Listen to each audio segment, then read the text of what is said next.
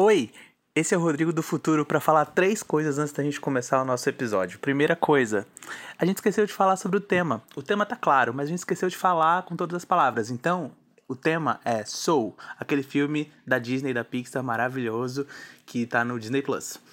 A segunda coisa, aviso de spoiler. Claro, o episódio é para quem já viu o filme, então cuidado. Se você não quer spoiler, não vê antes de assistir o filme. Não ouve antes de assistir o filme. E terceira coisa, a gente combinou que o Pedro seria nosso público desavisado do filme. Que ele não saberia nada sobre o filme, e aí a gente contaria e defenderia o filme, e no final ele diria se ele curtiu ou não a ideia. Então é isso. Bom episódio e até a próxima.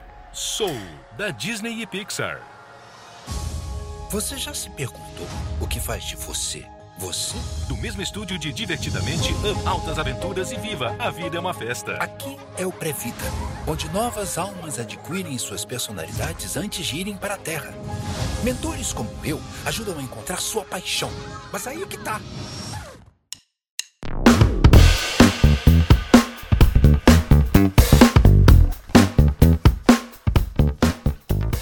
Oi, isso é leve lente incômodo. Seguinte, segundo episódio do nosso podcast. Mal sabíamos que haveria um primeiro, porque vocês acharam que eu não ia editar a tempo, mas teve. E agora conseguimos chegar ao segundo. Daqui pro, daqui pro 100, gente, é um pulo, é um, um, um passinho pequeno. Vou começar com o maravilhoso e bem humoradíssimo Eric. Olá. Eric, qual o seu filme favorito da Pixar? Ah, caralho, meu favorito da Pixar. Hum. Cara, não sei, eu acho que é algum Toy Story. É, eu, eu, vou dizer Toy Story 1 pela, pela nostalgia. O 2 é melhor que o 1. Mas o 1 é o que eu, eu vi até decorar todas as falas e depois copiar com meu irmão quando eu era criança.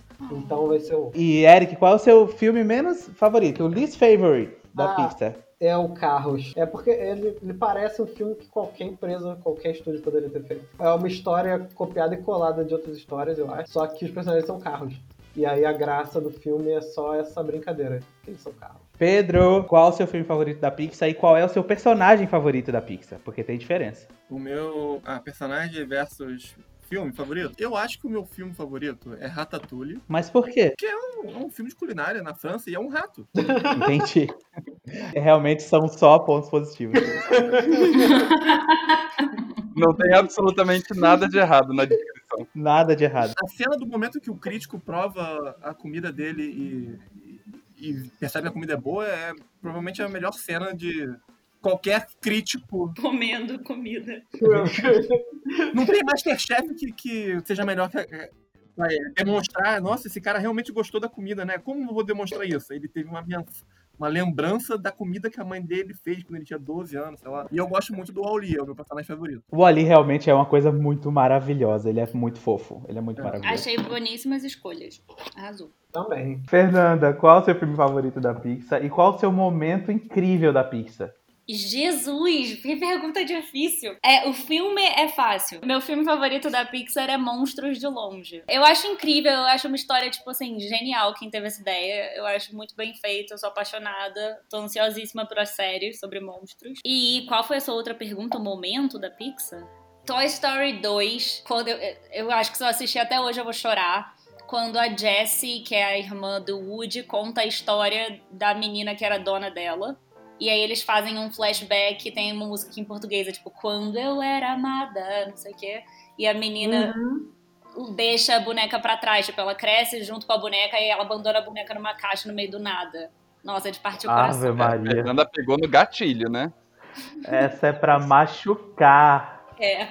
Jesus Cristo. É, a gente é sempre muito influenciável por coisas tipo chiquititas, né? Tem um, tem um sofrimento infantil ali, a gente, tá, a gente tá sofrendo muito, né? É Impressionante. Uma criança sofre, gente, só que ninguém fala disso. Então, quando fala, acho que fica. Ô, Mauro, Hum, qual o seu filme favorito da Pixar e qual o seu filme menos favorito da Pixar? hum, filme favorito, eu acho que eu vou de Vida de Inseto. É, justamente. Mas é vingativa, né? Porque eu tive, eu tive que aguentar aqueles comentários calados a tarde inteira do Eric falando mal de vida de inseto no nosso grupo. E eu acho isso inadmissível. Eu não falei mal, eu só falei que é meio chato. É minha vez de falar. Porque Vida de Inseto é um filme incrível, é uma obra de arte, é pura propaganda marxista. Mas deixa eu só falar o filme que eu menos gosto, que foi a pergunta que o Rodrigo me fez, não foi? Isso. E aí eu, eu vou falar de um filme que eu assisti, que é Valente. Valente é chato, é extremamente previsível. Você é ridículo, E sabia? eu acho tudo ó. E a personagem principal me lembra uma pessoa que eu tenho ranço. Então. Então é pessoal, né? O problema é pessoal. O julgamento do Mauro sobre esse filme deve ser descartado a partir do momento que ele não julga o filme pelo que ele é ou pelo que ele apresenta, apenas pelo que a protagonista se parece com uma pessoa que eu nem conheço, que, que foda-se essa pessoa, eu não quero nem saber dela. O Pedro é a caixa de comentário do podcast. O nosso podcast é o único que já vem com a caixa de comentário embutida. Eu vou criar um quadro especial pro Pedro. Vai ter, vai ter que ter uma vinheta, sabe? Falando de Valente, voltando pro assunto Valente, esse filme não é igual Irmão, Zu, Irmão Urso? Isso, é igual! Não, É sim! não. É sim. É a história de, do, do- Todo mundo vira urso, né? Eu nunca vi irmão urso, gente. Desculpa aí, perdão. Vira urso, daí tem que aprender uma lição, e aí passa por um desafio e desvira.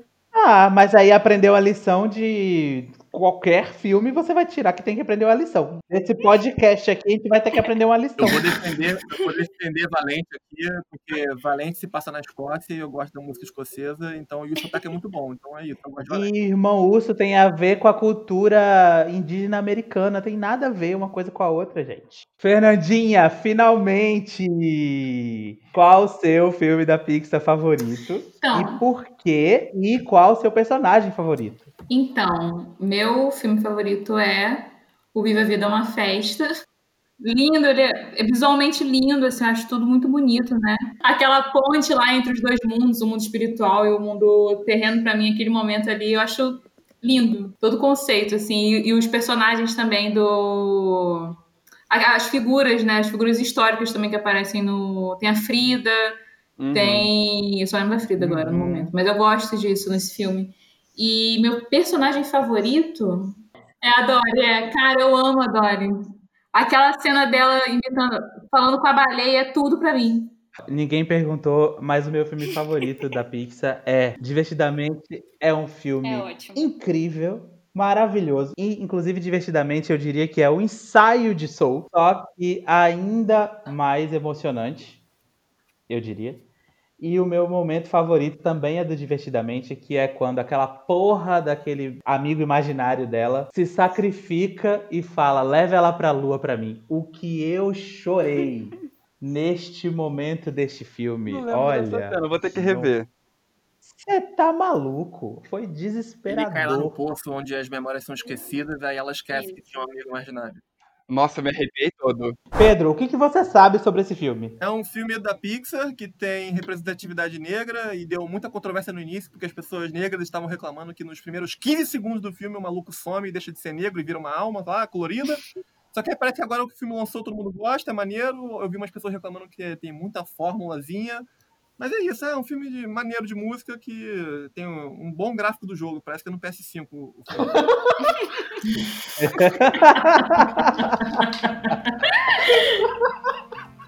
Você, você falou algumas coisas muito corretas e algumas muito equivocadas, mas tudo bem. Olha, eu achei que foi tudo correto. Eu não tô nem entendendo o que tá acontecendo comigo, eu tô concordando com o Pedro em todo esse podcast. Você está caindo em si mesma, você está entendendo a razão. Mas enfim, é, alguém quer explicar o enredo ou eu explico? Quem quer explicar? É, a história é a seguinte: tem esse cara que toca piano, é um professor é, de escola primária. E ele não quer ser professor de escola primária porque ele toca bem pra cacete e ele acha que ele queria ser reconhecido por isso, ganhar dinheiro com isso, viver disso que é a paixão dele. E a família dele não entende, a mãe dele não entende, queria que ele fizesse alguma coisa, trabalho de verdade e tal. Então ele recebe uma vez uma oportunidade maravilhosa na vida dele, uma que ele só vai ter essa, que é de é, tocar na banda de uma estrela do soul que toca saxofone, do jazz, desculpa. É por causa do, do, do filme, é, do nome do filme ser som. É, mas uma estrela do jazz que toca saxofone e ele adora, ele quer isso demais e quando ele consegue isso, ele acaba ficando super feliz, achando que a vida dele vai dar certo e ele cai no bueiro e morre. Quando ele chega do outro lado, não aceita que ele morreu. Ele não quer ir pro além, porque ele fala: minha vida finalmente ia dar certo, minha vida é, finalmente ia, ia se ajeitar e a grande oportunidade da minha vida apareceu e eu morri. E aí ele tenta voltar para a Terra. E nisso que ele tenta voltar para a Terra, ele acaba indo parar no lugar onde estão as almas que ainda vão viver. Elas são almas de bebês e tal, e, tem, e ele é confundido com um dos instrutores dos bebês, e dão para ele o pior bebê de toda a eternidade que surgiu no início da humanidade, que é a 22. E essa alma número 22 não quer viver. E ele não, e ele quer desesperadamente voltar a viver. E eles acabam se ajudando porque nenhum dos dois quer ter aula e eles resolvem matar a aula juntos. É, e ele fica desesperado para tentar voltar. E, bom, se eu continuar falando, vou falar o filme inteiro, mas essa é a história do filme. E só, pra, só um adendo, só um adendo. A alma 22 não quer encarnar ou ir pra Terra. E ele quer. Se ele conseguir é, tipo, educar, ou enfim, descobrir o que, que é aquilo, tipo, a, o que eles chamam de special alguma coisa, da 22, que vai dar para ela... O Spark. Que vai dar para ela a chave para ir pra Terra, eles fazem um trato que, tipo, eles vão tentar descobrir qual é a chave da 22 e quando ela tiver a chave, quem vai pra Terra no lugar dela é o cara. Então, a 22 vai ficar feliz porque ela não vai precisar encarnar e o cara vai ficar feliz porque ele pode voltar. Então, tipo, eles têm esse acordo. É, ele pode não morrer. Porque ela ganha um ticket, né? Ela não ganha. Nada muda na natureza dela que ela pode entrar. Ela ganha um, um passe pra. Não, ela ganha o bilhete único e ela vai ser feliz. Bom, já que o filme é sobre isso, queria falar que eu achei esse filme incrível, porque ele é para adulto. Na verdade, ele assim, ele não é para criança absolutamente. Eu, uma criança vê esse filme, não sei se ela entende o filme. Então, é a primeira vez, inclusive, que a gente sabe, que a gente consegue ver que esse filme não tem nada para criança. Assim, a, a Pixar vinha flertando com temas mais adultos, como eu disse, divertidamente já é meio que um ensaio disso. Mas essa é a primeira vez que a gente não acha nada mesmo infantil. É, eu, eu, te, eu, queria até saber se, alguma, se alguém sabe de alguma criança que viu o filme. Se ah. conseguiu chegar no final do filme e entender. Que, que tipo, Sim. eu acho que até entende a narrativa mas não entende a história, entendeu? entende o que ela quis dizer. Eu acho que é, é, o, o, visual, o visual do, do bonequinho, assim, chama muita atenção para de criança. Assim, tem uma amiga minha que tem uma filha uhum. e ela até postou nos stories aí falando que a, a, que a filha dela gostou muito do filme e que ela com, comprou um bonequinho da 22 para ela. Hum. O apelo é mais visual, assim, eu acho. Sei lá, a criança não sabe que vai morrer. Sabe sim, claro que sabe. Não é assim, saber que vai morrer, a gente sabe, porque alguém um dia fala, um dia tu vai morrer. Mas é saber saber, entendeu? Uma, um dia parar, pensar e ter aquela crise existencial de perceber que um dia você vai morrer. E que existe a forte possibilidade de que a, a religião que você tiver esteja completamente errada e você simplesmente vai desaparecer. é essa, essa é a crise, entendeu? Não, isso, isso você está estabelecendo que existe um, um, pós alguma coisa, né? Você está falando de religião, que a sua religião está, de repente não tem nada. Não tem, não tem, não tem nada. Entendeu? É a crise existencial, assim, você vai morrer e vai acabar e só vai ficar a sua memória nas outras pessoas. É isso. Gente, morte é um assunto recorrente em, em filme infantil, em, em livro infantil, em televisão infantil, uhum. porque é o maior medo da criança. O maior medo da criança é ficar sozinho. Então você vê um monte de criança órfã. E porque é uma coisa que as crianças conseguem se relacionar. Isso é completamente uhum. normal. O que é difícil do Soul e do, do Inside Out tem a ver com, divertidamente, tem a ver com o psique, tipo, com o psicológico. O Inside Out é difícil para as crianças acompanharem, para elas entenderem a história. Tipo, é como se elas não tivessem sido educadas no audiovisual o suficiente para uhum. entender. Então teve um monte de, de, questões quando esse filme foi lançado, de tipo, esse filme não é um filme infantil, porque as crianças não estavam entendendo bolifas do que está acontecendo. No Soul, o Rodrigo perguntou: Ah, vocês conhecem criança que viu? Não, eu não conheço. Aí eu digitei no Google agora. E tem, tipo, uma criança de 10 anos respondendo um QA sobre o filme. Aí perguntam: O que, que você achou do filme? E a criança falou, tem vários detalhes muito muito profundos que eu entendi porque eu sou inteligente, mas eu não recomendo para amigos maior, menores de 8 anos. Nossa, fiz nove, crianças nove. Tem várias perguntas. Aí o mais legal, tipo, o que, que você achou mais legal? Ele falou, quando eles estavam fazendo cocô com uma pizza. Eu não, eu não vi essa parte. Oi? Eles Tem fazem isso parte sim. na sala de todas as É coisas. muito bom. Eu lembro dessa É muito parte. bom. Ela caga a pizza rápido assim. Tá. Inclusive, inclusive, peraí, esse, esse é um ponto importantíssimo que eu estou. que foi a coisa que mais me chamou a atenção nesse filme ontem. Porque é o seguinte, a escola da vida, ela é toda falha. Ela não tem processo, ela não consegue cumprir todos os requisitos do que, que é uma vida na Terra. Então, ela está essencialmente falha. Porque se você vai na escola da vida para você aprender as coisas da Terra, entender as coisas da Terra, e você não consegue ter uma coisa tão óbvia, tão essencial, tão fundamental, que é o paladar e o olfato, pô, então essa escola não está te preparando para a vida na Terra. Porque você bota 80 almas para ser, vamos botar todo mundo egoísta aqui. O cara até fala, porra, a gente podia botar menos alma nessa, nessa categoria aí, né? E você pega o pato da alma errada e você desce. É uma zona. A escola da vida é uma zona. É só um construto hipotético da escola da vida de uma forma que o seu cérebro inferior possa compreender. Ela fala isso. É hipotético, eles falam isso, mas tem uma coisa que eu acho que é a grande riqueza do filme, que é muito maravilhoso, que é o seguinte: é, a, a- todo aquele cenário espiritual ali, da criação do- do- dos seres humanos e tudo mais, ele tá totalmente descolado da vida na Terra. É tipo, o filme deixa isso muito claro. Tanto que quando eles caem direto na Terra, fica totalmente absurdo o que acontece na Aham. Terra.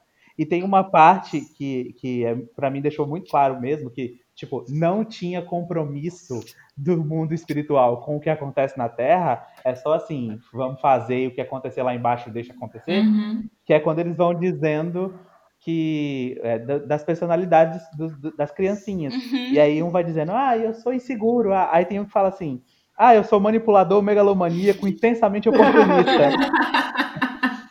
e aí o, o Jerry fala assim, ah, isso aqui vai ser um problema, mas isso é um problema da Terra, deixa lá. Tipo assim, deixa a Terra lidar com isso, sabe? Tipo, não tem nada a ver com isso. Meu, minha, meu problema aqui é fazer a galera funcionar. Como vai funcionar lá embaixo, não é problema meu. E tem um cara que é subaproveitado, inclusive, porque isso pra mim, aí que tá a riqueza da Pixar. No detalhe, você vê tanta coisa, gente. O, o cara que é subaproveitado, porque ele é o único que conta direitinho as coisas, é o único que faz o trabalho dele direito. e todo mundo tá cagando pra ele, cagando. Ele é determinado, ele vai lá no arquivo fudido de O trilhões Terry, de nomes. o Terry. Ele, o Terry, exatamente. Ele vai lá, ele cata a pessoa. Ele é o único que se importa com alguma coisa. E ele é o cara que, tipo, ninguém ouve. Ele é a gente no trabalho, entendeu? Que a gente fala, vai dar merda isso aqui. Exatamente. Não fala nada, tá tranquilo. Aí dá merda, você resolve e você quer o prêmio e te dão um prêmio e te tiram um prêmio. Pedro, agora que você ouviu um pouco sobre, sobre esse filme, qual é a sua opinião? Você ficou com vontade de assistir? Você achou uma bosta? Não, não gosto de filme espírita. Não é. Não, não, peraí, peraí, peraí. Isso é uma coisa que eu preciso muito falar. Que eu tava na ponta da língua aqui esperando a oportunidade. Eu adoro a explicação que eles dão nesse filme, porque o filme é laico. Entendeu? Tipo, ele tem uma, inter- ele tem uma interpretação. Óbvio que ele é laico, né? Pelo amor de Deus, tu acha mesmo que a Pixar ia se meter a botar. Não, botar aqui um, filme cristão. Porque Jesus não, não realmente. é isso, caralho. É que o filme, ele, ele não é religioso. Ele não tá, você não tá no céu e você não é uma alma que vai viver para toda a eternidade. Inclusive, ele põe, ele põe isso. Quando morreu, acabou. Você entra numa esteira, a esteira vai pro o infinito e você acaba. É isso. Esse é o terror. O que ele mostra é só a consciência se formando. Então, por isso que ele fala, isso aqui é tudo uma grande alegoria para conceitos filosóficos. Ele, e- e- e, a gente só tá, tipo, fazendo de conta que é dessa forma porque você é um imbecil e você precisa de coresinhas rosinhas e coisinhas fofulinhas pra você entender. Eu- eu- a minha impressão sobre esse filme é que, tipo assim, se, ele é bem um filme, que nem eu falei no grupo mais cedo, pra millennial que assina o Disney Plus. Porque, tipo, se você olhar todas as representações de millennial na mídia, É tipo a geração que deu errado, a geração que ainda mora com os pais, que ainda não conseguiu sair de casa. A gente tem muito essa questão de que a gente achava, você pode ser tudo que você pode ser. E a gente fica sempre buscando e ao mesmo tempo a gente não é nada. E a impressão que eu sinto desse filme é que, assim, se você ainda não se encontrou, você vai chorar e amar esse filme. Se você já se encontrou, você chega no final e fala, meh. Sim, isso é muito pertinente, pertinente porque assim, é, eu, eu- se eu tivesse assistido esse filme, exatamente o mesmo filme, ano passado ou dois anos atrás, eu teria me emocionado horrores nesse filme. Como eu não, eu já tive crises e já estou um pouquinho à frente de tudo isso e já entendi que o, o legal de, de- da vida é estar vivo e acabou. Não importa se você vai ser Madre Teresa de Calcutá ou se você vai ser o cara tocando jazz no para criança. Pra mim foi muito lindo, eu me emocionei chorei, mas a vida seguiu aqui de boas. Tem uma dificuldade de, de eu transportar aquela, aquela história pra minha vida e conseguir encontrar os paralelos, sabe? Até porque é- essa não é exatamente uma crise que eu tenha tido. Então, é isso, o filme não conversa muito comigo. É, Eu acho que não é tanto a questão de se encontrar que ele tá falando. É, eu, quer dizer, é, ele não tem esse problema. A criança tem, a criança não consegue se encontrar, etc. Mas ele sabe o que ele gosta de fazer. A questão é, é ele que ele achava que a vida dele, né, que aquela coisa que ele gostava muito, era o propósito da vida dele. E ele achava que a vida dele era uma merda sem aquilo. Não vale a pena se não for desse jeito. Isso. Se ele Ah, realizasse uma forma de que a, a, a spark dele, né, a, a motivação, a motivação não, é, o- a centelha que faz ele, ele, ele ficar assim maravilhado, fosse a coisa que ele fosse reconhecido por todo mundo e vivesse aquilo plenamente, sabe? E ele não consegue isso. Essa é questão dele. Ele sabe qual é, qual, ele se encontrou há muito tempo. A questão é só que ele acha que a vida dele não presta a não ser que ele consiga ser um grande músico, porque ele tem talento. Sim. Até porque no filme mostra isso, né? Tipo, quando ele, quando ele finalmente consegue tocar lá com, com a mulher lá, com a, com a diva do jazz e tal, ele, ele acha que ele vai sentir ali a, a melhor coisa, vai ter a melhor sensação da vida dele, e na verdade é uma coisa, foi bom, mas é uma coisa normal, é a vida, entendeu? É, isso, eu acho que essa cena é incrível. A 22 para se encontrar, ela não tem um, ela não chega no, no final, né? ela, ela preenche lá o quadradinho dela, o cardzinho dela, não é, é por ela, pelas coisas da vida, assim, sabe? Ela encontrou, o propósito dela não é um fazer uma coisa, fazer um o propósito que eu vi o negócio dublado, né? Mas a centelha dela não é, não é, aliás, a centelha não é sobre um propósito na vida, entendeu? Uhum. Eu entendi que essa centelha era tipo o que te faz querer viver. É. Então, essas Isso. pessoas no céu, por exemplo, ah, o garoto que achou, sei lá, que é bom com basquete, ele gosta tanto de basquete que ele quer viver pra experienciar o basquete. E no caso da 22, ela viu a vida e ela viu as coisas simples da vida e fizeram ela querer viver. Eu acho que não. Como é que como eu interpretei, como eu interpretei o negócio? Aquele o, o finalzinho, né, o último, o spark mesmo, é uma é o que traria, faria você ter aquele lance de sua sua conexão do mundo espiritual com o físico, né? Aquele Hum. momento ali de epifania. Mas a gente esquece que a pessoa foi construída com todos os outros elementos daquele card. Uhum. Então, quando você completa o card, você entende que a grandeza de viver é estar vivo. Mas, mas o Spark não é o que te dá assim, ah, não, o Spark é, é o passe. Não, o Spark é o último, só isso. Perfeito. Tem todo o resto que, que é construído Entendi. que é, com o Spark você vai ter é, sua, seu momento ali de tipo glória. Eu acho que o Spark é uma coisa que te liga, assim, te faz viver intensamente. Eu acho que é isso. Na verdade, na verdade, inclusive, o, o- acho que o filme é uma crítica a essa geração que procura um, um propósito e não e perde as outras coisas, entendeu? Eu acho que é por isso que esse filme é tão perfeito, porque ele, ele chegou no momento em que a gente tá chegando nessa fase da vida, em que a gente se questiona de caralho, eu tinha é, 300, é, é, tive 300 oportunidades de seguir a coisa que eu acredito que seja a minha vocação, o meu propósito, aquilo para o qual eu nasci para fazer, e na verdade a vida tá me encaminhando para outro, que é a coisa mais comum que acontece com a gente Uhum. mais comum da- do mundo. E é, nesse momento chegou esse filme. É, o que a Fernanda falou pra mim é totalmente apropriado. Que é tipo, é feito pro Millennial é, que assina Disney Plus. Porque é a galera que tá passando por isso agora. Eu acho assim que a, a, a parada a geracional desse filme é muito forte. Eu acho que é, é realmente assim, é para essa geração dos anos 80 e 90 que cresceu achando que ia fazer o que quisesse no mundo e hoje tem que aceitar que talvez os pais vão ver melhor que eles. É uma coisa geracional que é, que é, é social, econômica, que está acontecendo, de verdade. É, inclusive, o momento em que ele percebe é, é, esse pulo do gato do negócio é exatamente quando ele lembra que a menina falou assim: Ah, talvez meu propósito seja acordar, talvez meu pro- propósito seja caminhar, talvez. meu pro-" E ele fala assim: Ô 22, isso aí é tudo coisa normal, a gente faz isso todo dia.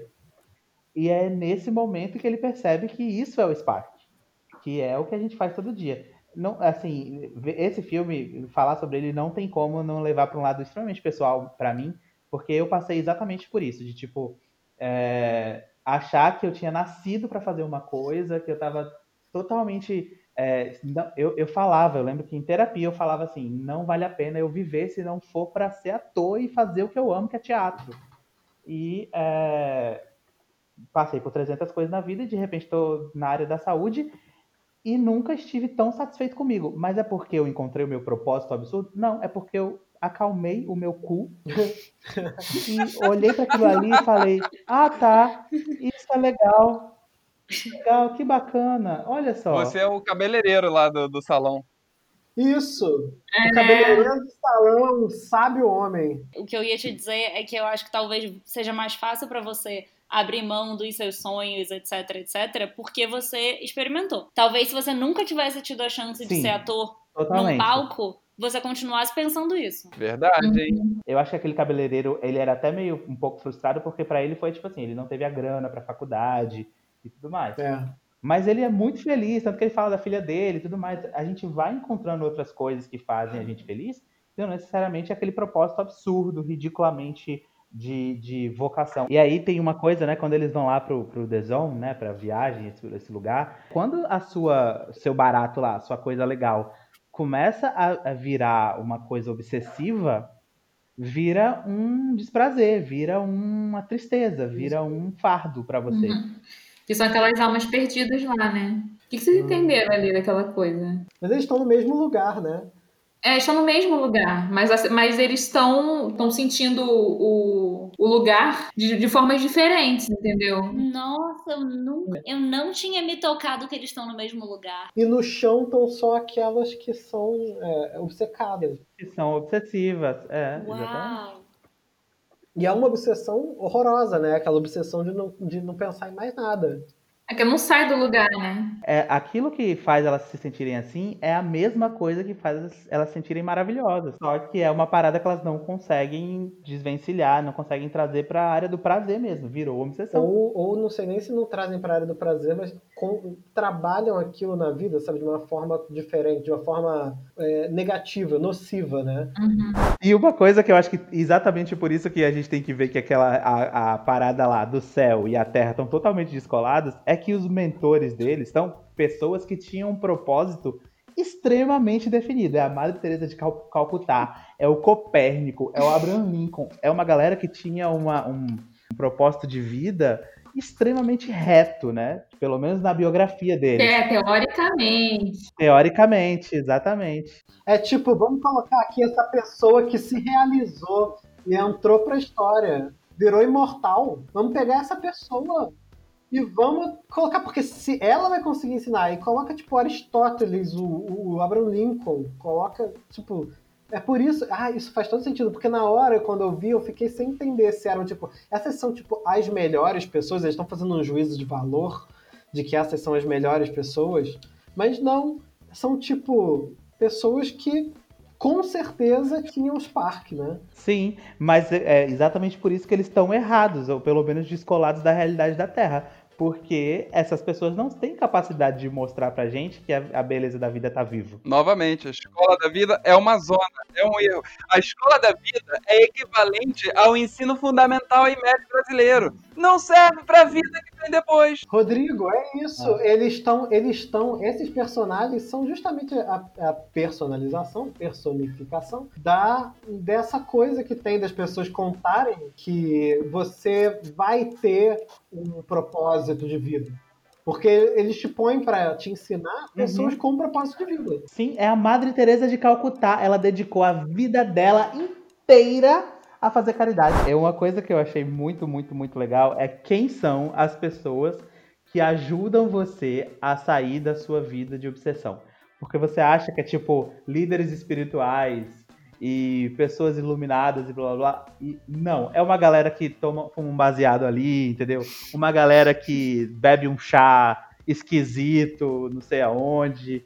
Aí tem o, o líder deles está fazendo dancinha com a placa em Nova York. Eu achei muito maravilhoso porque é isso, você não precisa descobrir a cura do Covid-19 para entrar na onda. Você só precisa entrar na onda. E, e pode ser qualquer coisa, né? Inclusive girar a placa enquanto ouve música. E uma coisa maravilhosa que a, a Tina fez, ela tem, tem uma piada muito boa que eu espero do fundo do coração, porque eu não entendo nada de basquete, mas eu espero do fundo do meu coração que seja real. E ela fala que ela tá atazanando as pessoas naquela, naquele lugar há décadas e ela, tipo, tira as pessoas da onda, né? Amei esse trecho. É, é, como é que é o nome do time? Eu acho que é um time real. assim. Pois é, eu não sei se é real, mas o narrador fala, eles passam por isso há décadas. E, tipo assim, o tempo inteiro era uma porra de um fantasminha enchendo o saco dele, da onda dele. Tirando do flow. É perfeito essa parte, realmente.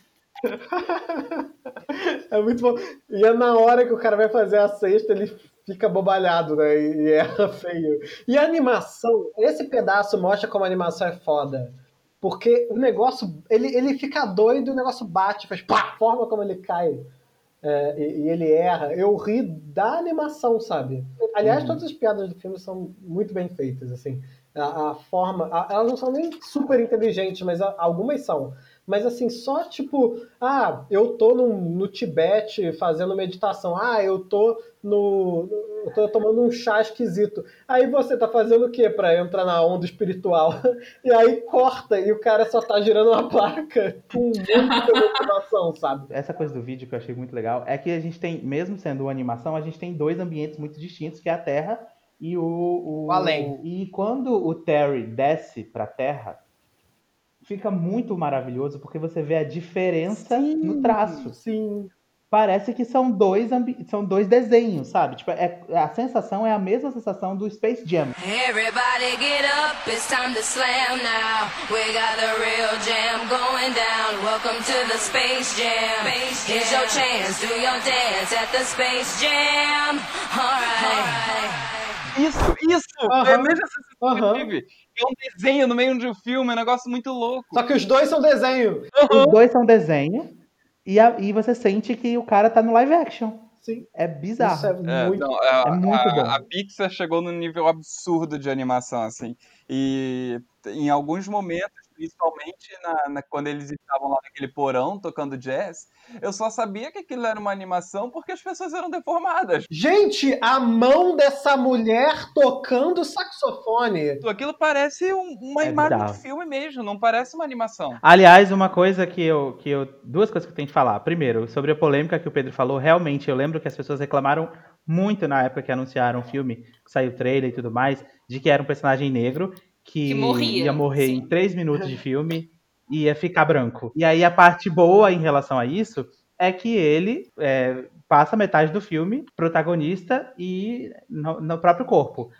Mas a parte ruim, na minha opinião, é que eu queria passar o filme inteiro no céu, no além, vendo todos os lugares em que você forma sua personalidade, blá blá blá, e eu tava cagando pra vida na Terra. Assim, eu não podia me importar menos com aquele gato, entendeu? Sim. Mas eu ri, eu ri alto quando mostro o gato na esteira miando. Eu ri muito alto. Mas eu não podia me importar menos com a parte da Terra. Inclusive, por muito tempo, eu achei que o filme era sobre ele aceitar que ele morreu. É, eu também, eu também. Eu também, achei, eu não gostei desse final. eu achei que no final ele ia pro além. Eu achava que esse era o melhor final. Também. Ele ia pra além e ia falar, gente, Também. Eu vivi minha vida, eu, inclusive vivi mais do que eu devia ter vivido, porque eu voltei e tive novas experiências depois, e agora acabou. Inclusive porque ele morreu por, por culpa dele, né? Vamos ser sinceros. O filme mostra que, tipo assim, ele não merecia voltar. Seria mais poderoso se ele percebesse que se ele aprendesse a amar essa vida medíocre que ele teve, entendeu? Que é o, é o oposto do, da- do discurso da Disney de sempre, que parecia que era o que eles iam fazer. A gente vai viver plenamente a hora que a gente pensar, eu viveria tudo que eu vivi na minha vida de novo. E, e é, e é esse sentimento. Já que a gente tá falando de crise existencial, é, eu achava que era aí que ia chegar. Ele ia chegar e falar, nossa, eu vivi tudo nessa minha vida e eu vivi ainda mais um pouquinho no final. E eu aprendi, tudo foi maravilhoso. entendeu? Cada segundo foi maravilhoso. Mas agora eu queria falar o seguinte: a gente já falou sobre o filme bastante. Eu queria saber se agora finalmente a gente conseguiu convencer o nosso público, a nossa caixa de comentários, que é Pedro Feijó, a assistir o filme. Pedro, o que você acha depois de tudo isso? Que talvez eu assista. Muito bom. Nossa, que glória! Isso aí, eu achei que ia ganhar muito bom, foda-se. É. Eu também, eu tava, eu tava pronto pro fora. Isso me leva ao fim do nosso episódio e às perguntas finais, porque eu adoro essas coisas, gente. Eu- minha vocação, meu spark, na verdade, era ser a Marília Gabriela. Então, eu gosto de bate-bola, jogo rápido? Pra mim é uma coisa maravilhosa. Eu quero falar um por um, né? Eu quero fazer esse bate-bola, jogo rápido pra começar com o Mauro. Mauro, divulgue redes sociais que você quiser divulgar, e se não quiser também não divulgue. E diga o que você acha que tem lá na frente quando a gente morre. O que você acha? Ah, bom, eu sou criado na fé católica e é uma fé que ainda guardo, mas eu não sei. Eu simplesmente não sei quem tá certo, eu não sei quem tá errado. Eu acho que todo mundo pode estar certo também, porque a gente não entende nada que tem do outro lado. Pode ser um pouquinho de cada um, pode ser todo mundo certo, pode estar todo mundo errado. Eu não sei. Não acho que quem ganhar ou quem perder, nem quem ganhar nem, per- nem perder, vai ganhar ou perder. Vai todo mundo perder. Ô Mauro, você vai divulgar alguma rede social, algum job, alguma coisa? Música de trabalho, single? Pode botar aí meu Twitter, que é meio vergonhoso, mas bota lá, arroba Mauro Debia. Eric, diga pra gente é, o que você quiser divulgar, o seu, o seu novo, sua nova publicação científica, seu single, qualquer coisa. e diga como você acha que acaba. Meu latte. O que, que você acha que tem lá do outro lado? Ah, tá. Então, eu cheguei à conclusão ao longo do tempo de que eu não acho que tem outro lado. Entendeu? Eu acho que é isso aí. Acabou, acabou. É, eu acho que acabou, acabou. E eu, eu, costumava, eu minha O família. Eric vai em direção à luz e explode num choquinho. É. Fernanda, divulgue o que você quiser divulgar, seu novo programa infantil, é, seu novo job, dá teu nome e é, diga o que você acha que tem lá quando acaba. Não sei. Gostaria que tivesse alguma coisa. É, eu prefiro não apostar em coisa que eu não tenho respostas científicas. Mas se eu pudesse acreditar em qualquer coisa meio vibe Disney, eu adoraria acreditar que nós somos uma alminha tipo Soul que fica voltando pra aprender um monte de coisa e depois ensinar, sei lá. Bonito isso. Top, muito bonito. Pedro Feijó, tô louco pra saber o que você acha que tem do outro lado. E é, se você quiser divulgar teu trabalho aí, dá teu nome. Eu, sinceramente, espero que não tenha nada, porque se tiver alguma coisa, fudeu pra mim. Vão cobrar muito de mim, aí. Só pagar, dormir, é isso aí. Porque se tiver alguma coisa, alguém me acordar lá do lado, falando assim, não, e aí, irmão? Tá aqui na conta pendurado vários bagulho aqui que tu fez. Fernandinha, meu amor, me diga se você quer divulgar teu trabalho e divulgue. E diga o que você acha que tem lá no fim. Bom, gente, eu vou falar só minha arroba do Twitter, né? Que é o arroba SaveFer. Mas agora, estou pensando no, no, no além, é muito difícil, né? A pessoa que, que é meio cética, assim. Eu, eu acho que eu vou. É, vou meio na onda do Pedro de achar que não tem nada. Entendeu? Apesar de eu Espero que não tenha nada. de não ter nada, assim. É isso, gente. Eu tô impressionado em como a gente é cético. Tô impressionado. Ou não, né? Talvez não seja tão impressionante assim. Bom, eu quero divulgar sim, tá? Para todas as milhares de pessoas que estão ouvindo esse podcast, pode me seguir. Meu Instagram é Rodrigo Alves. E o que, que eu acho que tem no fim? Eu tinha uma professora que falava assim: eu acredito em alguma coisa, eu vou virar qualquer coisa, nem que seja é, chiado de televisão. Eu acho que eu vou virar qualquer coisa. Mas eu realmente acho que tem um negócio ali. Tem uma coisa que você chega e você fala assim: ah, eu tinha que aprender isso aqui, eu aprendi. Eu não aprendi isso aqui, então fica para próxima. Então, eu, eu, eu preciso organizar o rolê. Meu negócio é organizar. Se eu não organizar, para mim fica difícil. Então, para mim, essa parte do espiritismo é ótima. A burocracia, para mim, me ajuda muito, entendeu? Se eu chegar lá e tiver uma planilha de tudo que eu fiz, eu vou amar. Tem computador lá desde os anos 60. É, gente, muito obrigado. Se despeçam, crianças. Pode ser vários tchau de uma pessoa só. Já pensou nisso? Você mesmo gravar vários tchau. Tchau, tchau. Tchau. Tchau. Valeu, Pode ser. Eu amo esse momento. Tchau. Valeu, valeu.